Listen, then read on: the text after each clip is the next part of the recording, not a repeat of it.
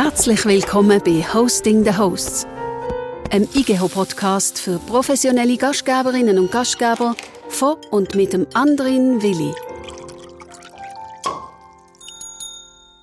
Hallo und herzlich willkommen zur 30. Episode von unserem Podcast. Heute reden wir über Wein und zwar darf ich zu Gast sein, hier im Keller vom Roger Hirzel in seinem Restaurant Wunderbrunnen in Opfiken. Danke fürs Mitmachen und schön, dass du Zeit hast. Guten Morgen miteinander und danke, darf ich da sein. Die heutige Episode wird gesponsert vom Fachmagazin Hotelier, einem Medienpartner von der IGO und dem offiziellen Publikumsorgan vom Sommelierverband Deutschschweiz und der Association Suisse des Sommeliers Professionnels.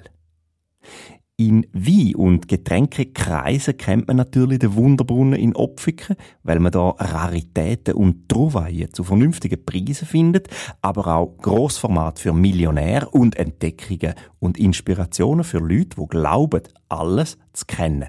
46.000 Flaschen haben ihr eingelagert, etwa 5.400 Positionen figurieren auf eurer Weinkarte. Wein ist immer ein Hobby von dir, Gastronomie als solche vielleicht auch. Du bist unternehmerisch im Haustechnikbereich tätig und seit 2014 aber auch Gastronom und Sommelier. Von Max Frisch weiss man, dass er Burgunderwein gern hat. Auch sein Weinkeller ist anscheinend gut bestückt gewesen. In dem, in dem Podcast gibt es eine Tradition, und zwar die von den drei Max Frisch Fragen. Du sagst mir einfach dreimal eine Zahl zwischen 3 und 93 und los geht's. Sieben.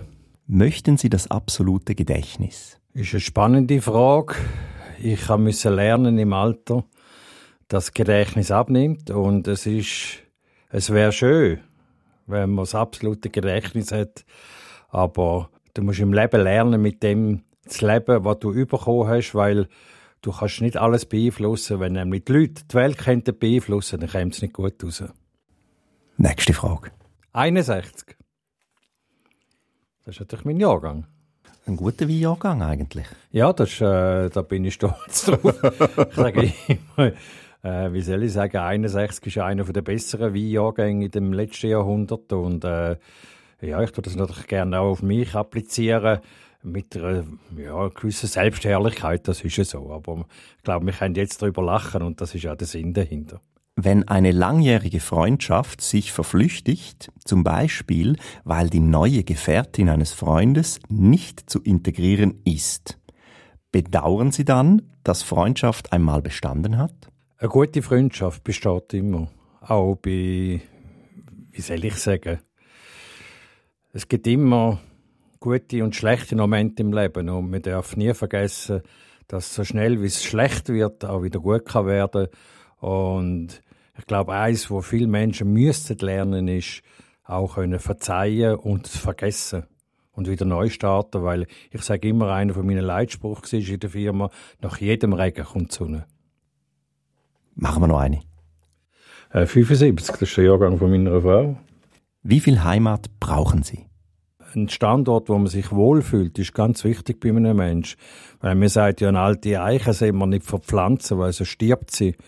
Und ich staune immer wieder, wie Kollegen irgendwie mit 65, 70 irgendwie aus steuerlichen Gründen zum Beispiel auf die andere Seite vom See zügeln, nur zum Geld sparen, weil ich finde, das soziale Umfeld, wenn man 20, 30 Jahre in einer Gemeinde oder in einer Region gewohnt hat, das kann man nicht mehr irgendwo äh, erkaufen. Du bist ein Weinsammler. Seit 1990 sammelst du offenbar Wein im grossen Stil. Seit 2014 bist äh, eigentlich das Wunder vom Wunderbrunnen, kann man sagen. Also vom Restaurant in Opfiken, wo du übernommen hast. Sag, stimmt's, dass man in der Gastronomie eigentlich nur Millionär wird, wenn man vorher Multimillionär war? Ja, das ist äh, ganz ein guter Spruch. Nein, Scherz beiseite.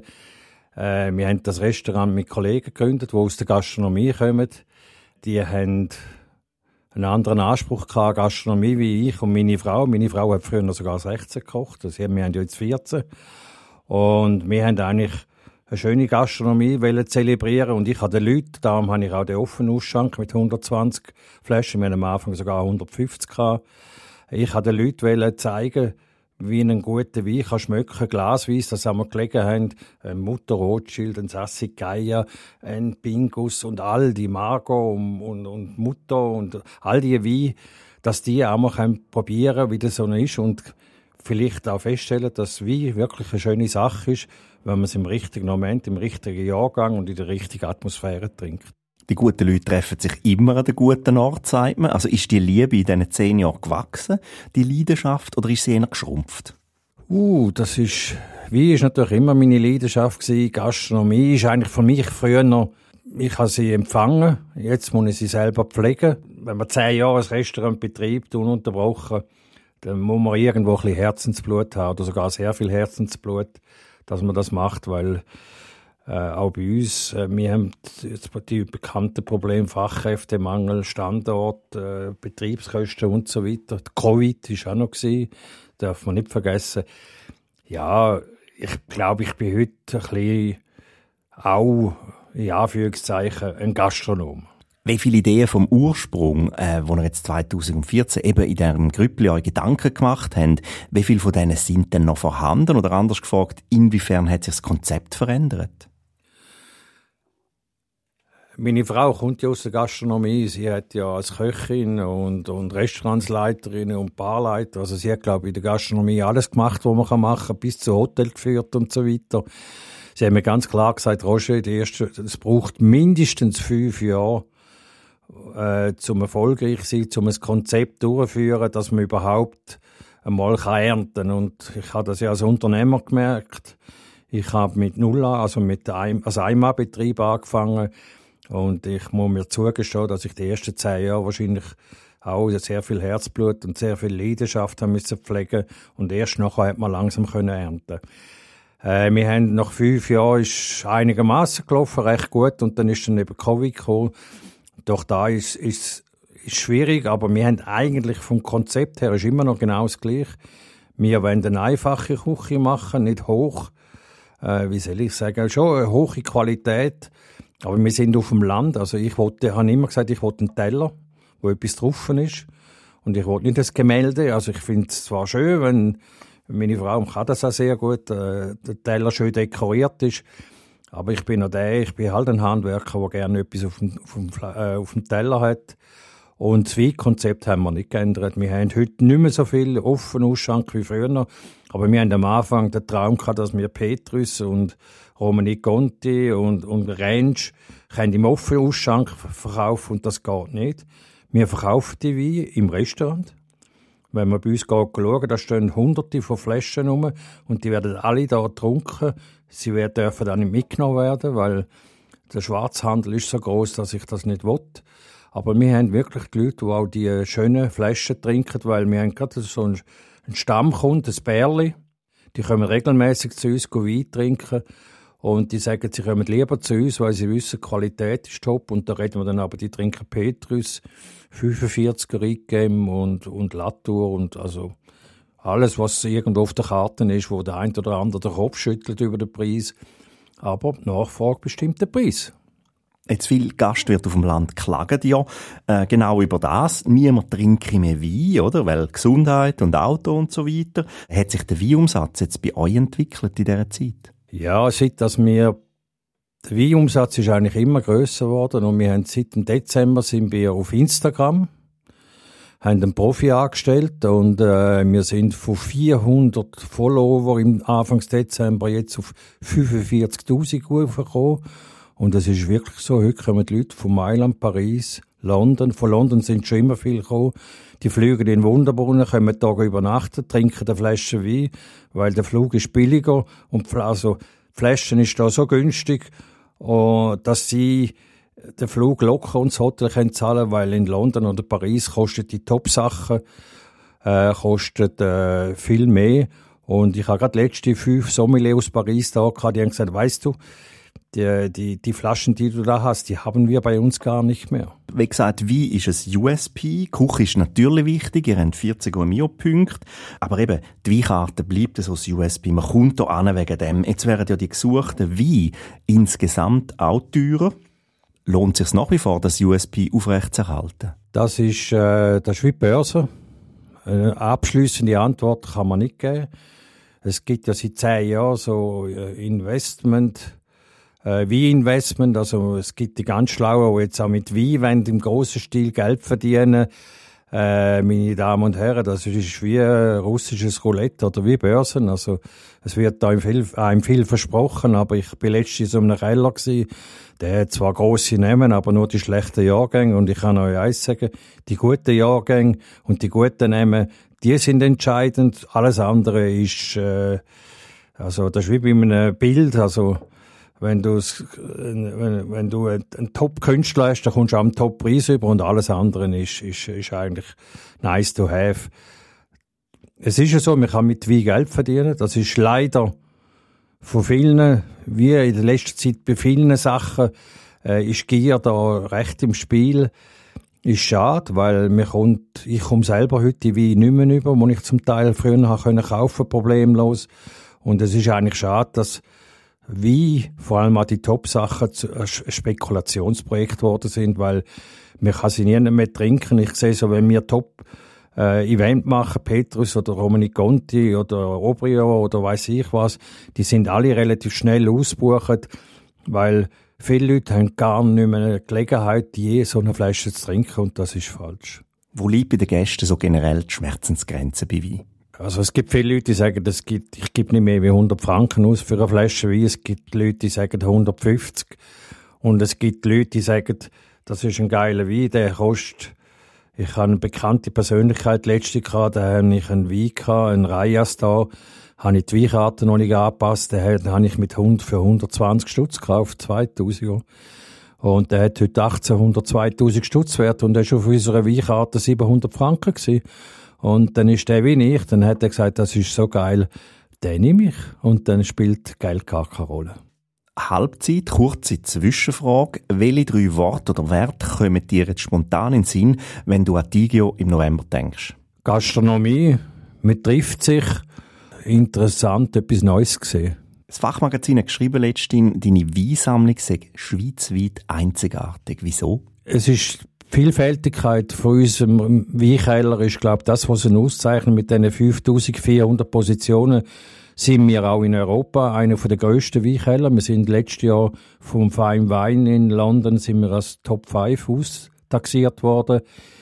Äh, wir haben ja, wir sind Mitglied von Memoir and Friends. Wir haben über 700, 800 Schweizer Positionen. Also ich kaufe in letzter Zeit eher Schweizer Wein, weil ich bin ja über 60. Also wenn ich jetzt einen Bordeaux kaufe, bin ich 80, wenn ich den darf trinken. Also wenn der richtig trinkreif ist. Und ich weiß nicht, ich habe jetzt gerade wieder einen Keller angeboten bekommen, wo äh, der Besitzer, der Arzt gesagt hat, es sei besser, er würde aufhören mit Wein trinken oder sonst wird einfach seine, wie soll ich sagen, seine Lebenserwartung dort schwinden. Und das ist äh, der Grund, dass ich Schweizer Wein kaufe, weil Schweizer Wein ist je länger, je mehr auch langlebig, aber er ist Preis-Leistung, ist schon fair. Und ich finde, man sollte die Schweiz auch ein bisschen unterstützen. Muss man sich den Kellergeist, also das ist der Wie-Akademiker Stefan Joost, muss man sich den vorstellen als Bremsklotz, als jemand, wo, wo dich bremst? Ja, du hast das gut gesehen. Er ist, also ich kann, vor allem auch, weil ich vorher noch daneben ein anderes Business hatte, noch nicht so viel Zeit für den Keller. Und wir muss sehen, mit 46.000 Flaschen, wir sind auch, wir haben eine Handelsbewilligung, müssen wir äh, Rechenschaft ablegen über den Keller. Also der Stefan schafft irgendwie 40 bis 60 Prozent bei mir und hat Ordnung. Und es ist schon so, äh, wenn einmal wieder zwei, drei Paletten drin steht, sagt er, ich tue dir jetzt ins Bankkonto sperren. das heisst, ihr verkauft auch Wein aus den Sammlungen, Auktionen oder so? Nein, wir.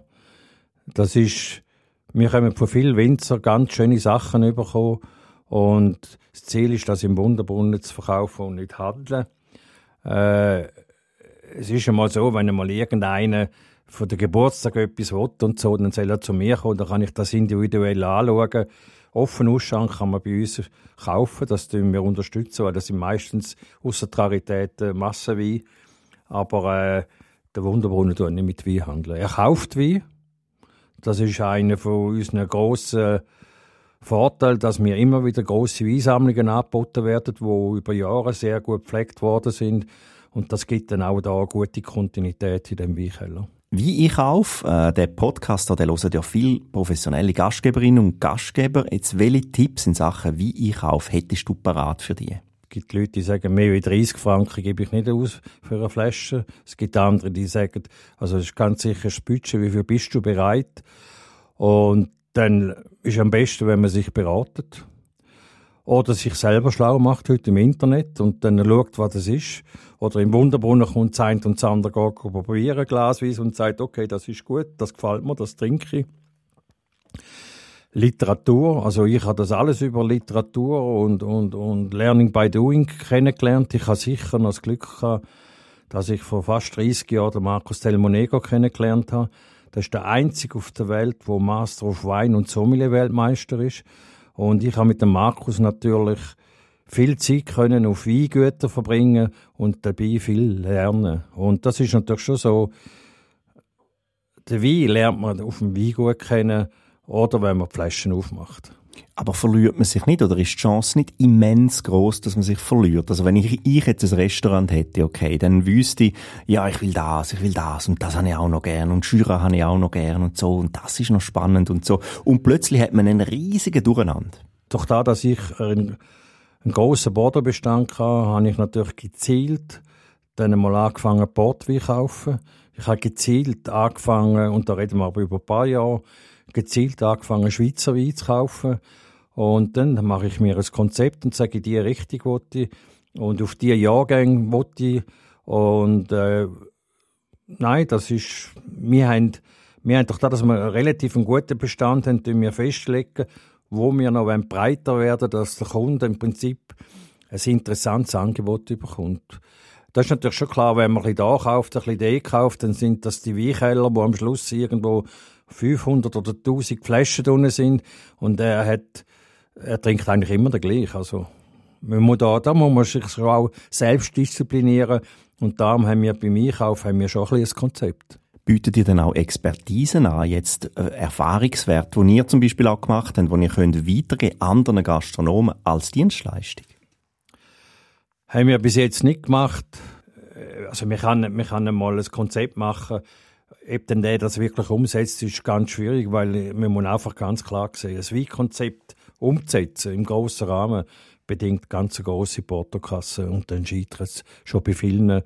Das ist leider so, bei den meisten Restaurants, wenn du schaust, ist ein Jahrgang, der eins, zwei, drei Jahre alt ist, auf der Karte und alles andere ist weg, weil wie, das ist leider so, ist auch mit sehr viel Kapital gebunden.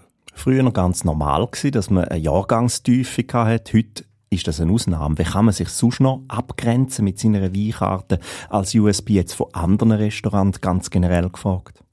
Ja, ich glaube, wir kann äh, sagen, wir wollen uns irgendwo spezialisieren und sagen, okay, wir machen vor allem wie Schweizer Wein oder wir machen Australier oder wir bieten Wein bis 60, 70 Franken an. Äh, der mit dem offenen Ausschank, mit dem Coraway, den würde ich sehr viel empfehlen.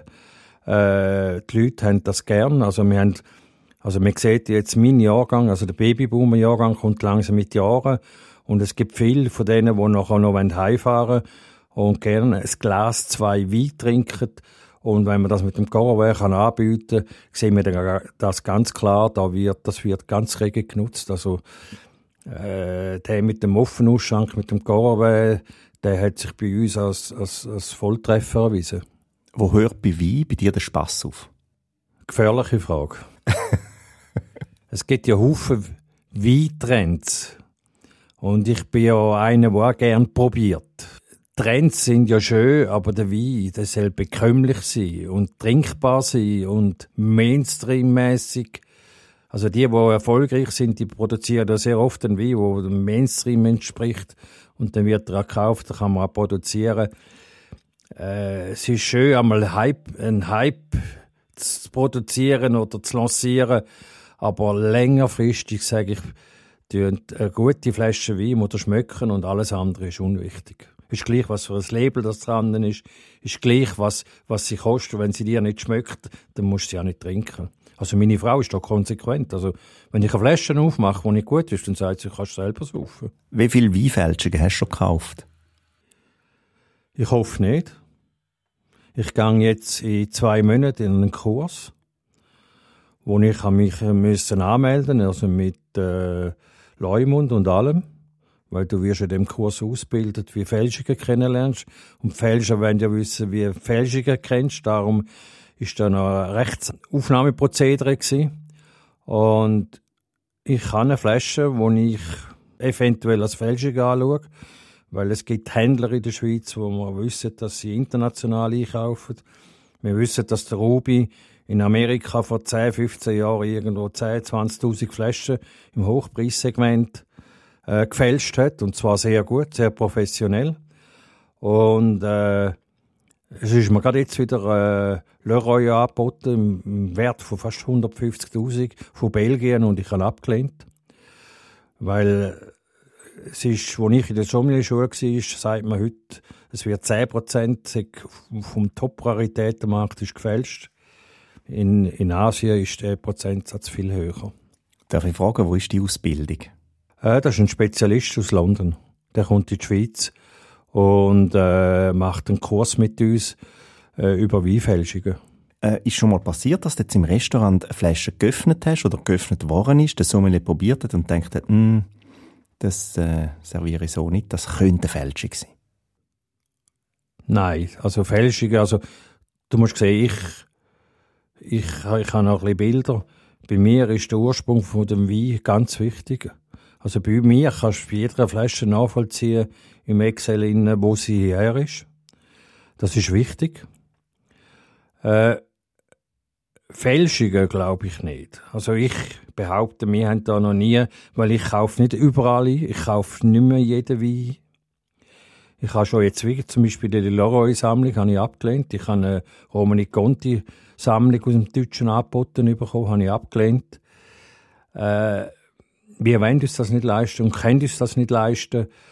Wir haben sicher schon einen Wein gehabt, der schlecht war hat jetzt der Wein einen Fehler oder hat der Zapf oder ist der Fehler, weil der Wein gefälscht ist? Das ist natürlich schwierig zu beurteilen, aber das ist ganz selten. Welche Weinsammlung würdest du sofort kaufen? Es ist schwierig. Ich kenne äh, wenige Kollegen, die einen grösseren Weinkeller haben. Äh, es gibt in der Schweiz sicher noch den einen oder anderen Weinkeller, aber äh, Du musst also wie Schuster bleiben einem leisten. Äh, es gibt schon noch grosse Weinkeller, aber da, da ist mein Portemonnaie schlicht und einfach zu klein dazu. Also ich sage heute noch, Spirrenweich, was ich da alles zusammengekauft habe, weil es ist so breit und doch so relativ hochwertig und das Zeug kostet sehr, sehr viel Geld. Also ich könnte den Weinkeller heute nicht mehr kaufen. Aber kommst du auch an die sogenannten, ich glaube der Dürrematt hat das so gesagt, Witwenwein an? Ja, ich habe äh, vom Dürrematt, wo er gestorben ist, einen Teil von seinem Keller können kaufen und vom Lichti, der Dürre und der Lichti, die ist ein, der Lichti ist ein, ein Bilderhändler in Bern, ein Bekannter. Und äh, ich habe dann den Keller rausgekommen und ähm, der Dürrematt war ja am Schluss allein und hat äh, im Lichti seine Schwester ist eben seine Hausdame gewesen. und wo wir den Keller geräumt haben, sind wir am Schluss reingehockt und was hat sie jetzt gesagt? Also die haben zusammen 6 Liter gesoffen. Ja, und der Dürrematt war bekannt, gewesen, dass er dich nach dem Jahrgang gefragt hat und dann hat er den Jahrgang aufgeholt. Das ist ja so.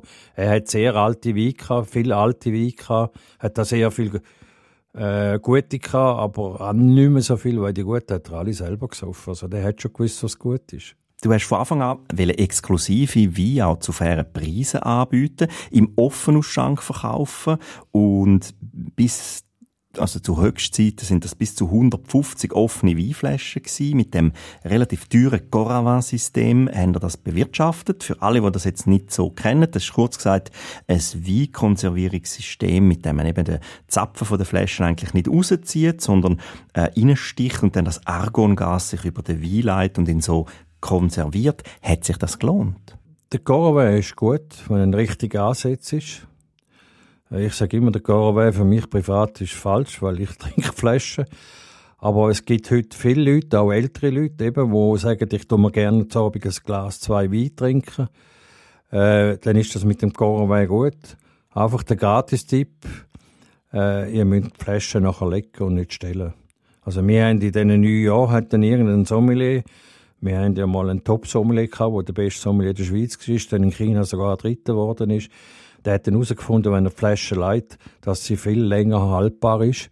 Und wir haben problemlos äh, Goraway-Wein. Es ist nicht jeder tut gleich reagieren. Das haben wir noch nicht herausgefunden, ob es Traubensorten oder, oder, oder Zürich oder Zubereitung ist. Also ein Wein kann im, im problemlos drei bis sechs, neun Monate angestochen sein und er ist noch einwandfrei, wenn die Flasche geleitet wird und kühl gelagert. Was ist einfacher, ein Glas für 50 Franken zu verkaufen oder eine Flasche für 150 Franken? Ganz eine gute Frage. Es ist beides nicht einfach. Es trinkt nicht mehr jeder für 150 Franken eine Flasche. Also ich sage bis 100, 120. 150 ist ja schon eher im oberen Limit. Und dann gibt die, die keine Grenzschmerzen haben, die sind, das sind die Weinfreak, die dann bereit sind, auch viel, viel mehr zu zahlen. Ein Glas Wein für fünf, wir haben das auf der Karte. Wir haben auch die äh, Stammkundschaft, die das trinkt. Aber der normal, ich sage jetzt der normal Schweizer, der kauft kein Glas Wein für 50 Stutz. Hand aufs Herz, bist du als Sammler ein guter Sommelier? Nein, darum bin ich nicht immer vorne an der Front. Und zwar ganz einfach, weil ich zu wenig Gastronomieerfahrung habe. Also ich habe nicht die Lässigkeit oder die Professionalität, wo ein Sommelier von uns hat. Ich kann einen Wein empfehlen, ich kann freundlich und nett sein, das kann ich alles zusammen. Aber ihr müsst ganz klar sehen, das ist wie im Fußball. Also du kannst nicht in der Bundesliga spielen und irgendwo einfach einmal in der Woche gut trainieren. Und das ist genauso bei mir. Ich bin nicht jeden Tag im Service, also werde ich nie die Professionalität haben von einem Sommelier oder von einem Mitarbeiter, der täglich an der Front ist. Welches ist dein erinnerungswürdigste Wein, und welches ist deine grösste Enttäuschung bislang gewesen? Das ist sicher Rüdisheimer Apostelwein. Ich bin vor etwa acht Jahren auf Deutschland gegangen. 1728. Das ist eine der ältesten Flaschen Wein, die es noch gibt, wo auch bewiesen ist, dass es so ist. Und ich habe dort, äh, für viel Geld dort, bin ich an den Anlass auf Deutschland geflogen und habe gedacht, ich wollte auch einmal in meinem Leben so einen legendären Wein trinken. Und ich muss sagen, er war trinkbar. Er ist wie Sherry. Ich habe selber da so Flaschen. Und ich habe so eine Flasche geschlossen mal bei einer Kellerfüllung. Kein Witz. Wir haben es nachher mit dem Personal getrunken, die Flasche. 1727. Rüdesheimer Apostelwein. Und er ist auch sehr gut gewesen. Das ist sicher so, wie sagt man dem, das Highlight, ist wenn du einmal Bergsteigen und wenn du auf dem, Mont, auf dem äh, Mont Everest bist, dann ist wahrscheinlich das schon der, wie soll ich sagen, der Höhepunkt gewesen. Und ähm, wenn du das nicht sagst, dann bist du irgendwo nicht fair. Also, das ist sicher für mich sehr ein emotionaler äh, äh, Moment gewesen, wo man den Wein trinken. Und die grösste Enttäuschung? Ja, die vergisst man am besten. Also die habe ich vergessen. Wie kalkulieren ihr jetzt die Preise von euren Wein? Gibt es da ein System? Es ist unterschiedlich. Wir sind zwischen 35 und 50 Stutz auf Flaschen. Bei den Raritäten sind wir heute so weit, dass wir die im Weltmarkt anpassen. Also ich tue immer in den Ferien, da hockt meine Frau geht an den Strand und ich hocke dort an der Bar und also am Tisch und dort Weinkarten überarbeiten, weil das geht eine Woche bei 5000 Positionen. Und ich tue dann recherchieren, weil ja die Weine zum Teil massive Zuwächse haben, probiere ich, dass wir den Wein quasi Weinsearcher Mittelpreis oder sogar zum Teil darunter verkaufen, dass die Leute quasi zu uns kommen können und eine Top-Varietät praktisch zum Ladenpreis können kaufen Welches sind eure Topseller? Wie im Mittelsegment, mittel- bis obere Segment, also ich sage zwischen 50 und 100 Franken. Äh, es ist sicher so, dass Italien, Spanien, Schweizer, das sind schon unsere Hauptländer, wo wir verkaufen. Das ist sicher so, dass der Juanito, wo wir haben, da, der ist doch immerhin das Nummer 3 in Spanien äh, bei der Sommelier, dass der am liebsten Spanier verkauft. Also ich habe zwei Ballett Valbueno Cinco gehabt und der sich hat es geschafft, innerhalb von einem Dreivierteljahr zwei Ballett Cinco verkaufen. Welche Wein würdest du jetzt nie verkaufen? Ich verkaufe alle Wein. Es ist so, dass ich am Anfang, wo das Restaurant aufgegangen ist, hat es ja da praktisch alles Originalkisten, 12er OAK, 1990er Margot. Ja, machst du die auf, dann ist, wie sagen wir denn, der Wert gerade weg, oder? Nein, das ist für mich heute kein Problem mehr. Ich mache, ich trinke. no hard feelings. Ja, wir, haben, äh, wir trinken jede, jede, jede Woche am Freitagabend oder am Samstagabend äh, darf einer hinter und darf eine Flasche aus dem Keller nehmen und ist praktisch no limit. Danke, Roger Hirzel, für den Wein-Talk. Der Abgang von unserem Gespräch, der ist leider nicht unendlich und trotzdem aber ist er lang. Das heißt, ich habe noch fünf kleine, schnelle Fragen an dich. Bitte einfach antworten, ohne lang zu überlegen. Aber du musst dich für eine von den beiden entscheiden. Burgund oder Bordeaux? Bordeaux. Alt oder jung? Alt. Natural oder mir doch egal? Mir egal. Opulenz oder Eleganz? Beides. Opulenz oder Eleganz? Elegant. Zerreden oder geniessen und schwiegen? Geniessen ist klar. Und schwiegen. Merci, Roger Herzl, für deine Ansichten und Einsichten. Ich hoffe, wir hören uns nächsten Monat wieder und sehen uns spätestens im November an der IGO in Basel. Danke fürs Hinhören. Die Episode ist gesponsert worden vom Fachmagazin Hotelier, einem Medienpartner von der IGO und dem offiziellen Publikumsorgan vom Sommelierverband von der Deutschschweiz und der Association des Sommeliers Professionnels. Die letzten Worte, die gehören dir, Roger. Ich tu mich verabschieden und sage au revoir au Wunderbrunnen. Ja, ich kann nicht mehr sagen wie meine Herren, wenn auch Damen natürlich. Wenn ihr den Broadcast gelesen habt und Freude habt, dann kommt doch einfach vorbei. Das ist der IGH Podcast Hosting the Hosts von und mit dem anderen Willi. Herzlichen Dank fürs Zuhören. Weitere Informationen gibt's auf www.igh.ch.